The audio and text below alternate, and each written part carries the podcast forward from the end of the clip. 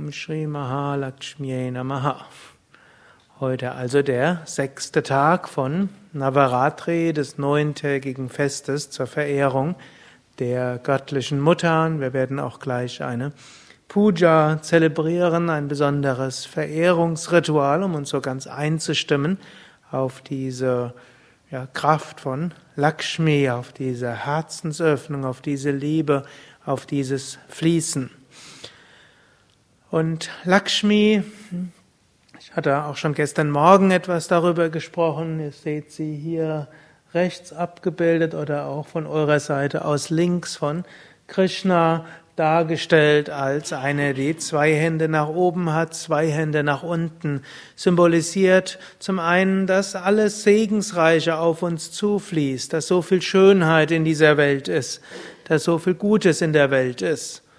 Die ersten drei Tage wurde ja mehr über Lak, über Kali und Durga, wurde vor dort verehrt, Samstag, Sonntag, Montag. Da erinnert man sich auch daran, dass auch das scheinbar nicht so Schöne, auch das nicht so Angenehme, auch die Katastrophen im Leben auch irgendwo ihren Sinn haben und irgendwie göttlicher Natur sind. Und Vermutlich mag der oder die ein oder andere im letzten Jahr auch mal eine kleinere oder größere Katastrophe im Leben gehabt haben. Auch daran wachsen wir, auch daran entwickeln wir uns. Das ist so Kali. Hm? Und mit Durga symbolisiert, dass dabei eben auch Mütterlichkeit da ist. Wir können uns dabei ganz auch der Göttin anvertrauen. Wir sind nicht allein, gerade dann, wenn es besonders schwer fällt.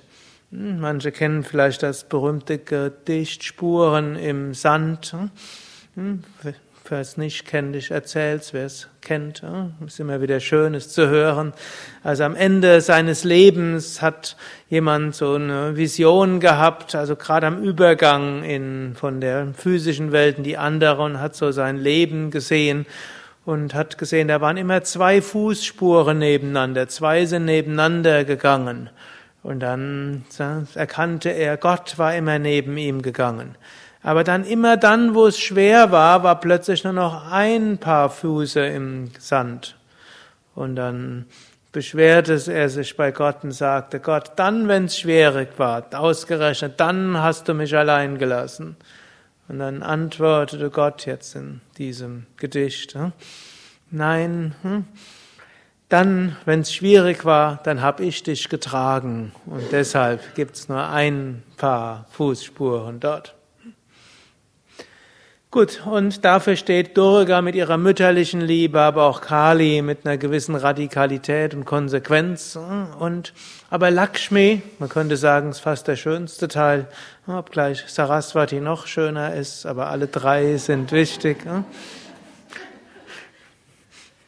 Lakshmi symbolisiert alles Liebe, alles Gute, alles Schöne, alles Segensreiche und symbolisiert, dass wir daran erinnern, uns daran erinnern, aber nicht nur außerhalb von uns, sondern dass das auch in uns hindurchströmt, dass wir auch all das haben. Jeder von uns ist auch eine Manifestation von Lakshmi. Jeder hat so viele verschiedene Gaben. Und Lakshmi steht auch dafür, dass wir diese Gaben auch durchaus mit Enthusiasmus nach außen bringen, dass wir sie auch wirklich leben. Hm, Lakshmi-Prinzip heißt nicht, sich zurückzuziehen und ja, so von allem. Hm, hm, ich will mich zurückziehen. Ich brauche meine Ruhe. Mir alles zu schwierig, zu anstrengend. Ich will nur noch Yoga machen. Der Lakshmi-Aspekt von Yoga heißt gerade, dass wir mittels Yoga Zugang finden zu unseren Fähigkeiten und zu unseren Talenten. Und jeder Mensch hat seine eigenen und seine besonderen Fähigkeiten und Talente, die er oder sie leben kann. Und jeder hat noch eine ganze Menge von Talenten, die bisher noch nicht in ihm dort manifest sind. Eine ganze Menge. Lakshmi schenkt uns immer wieder neue Kraft und neue Fähigkeiten, die immer wieder von neuem zum Ausdruck kommen können.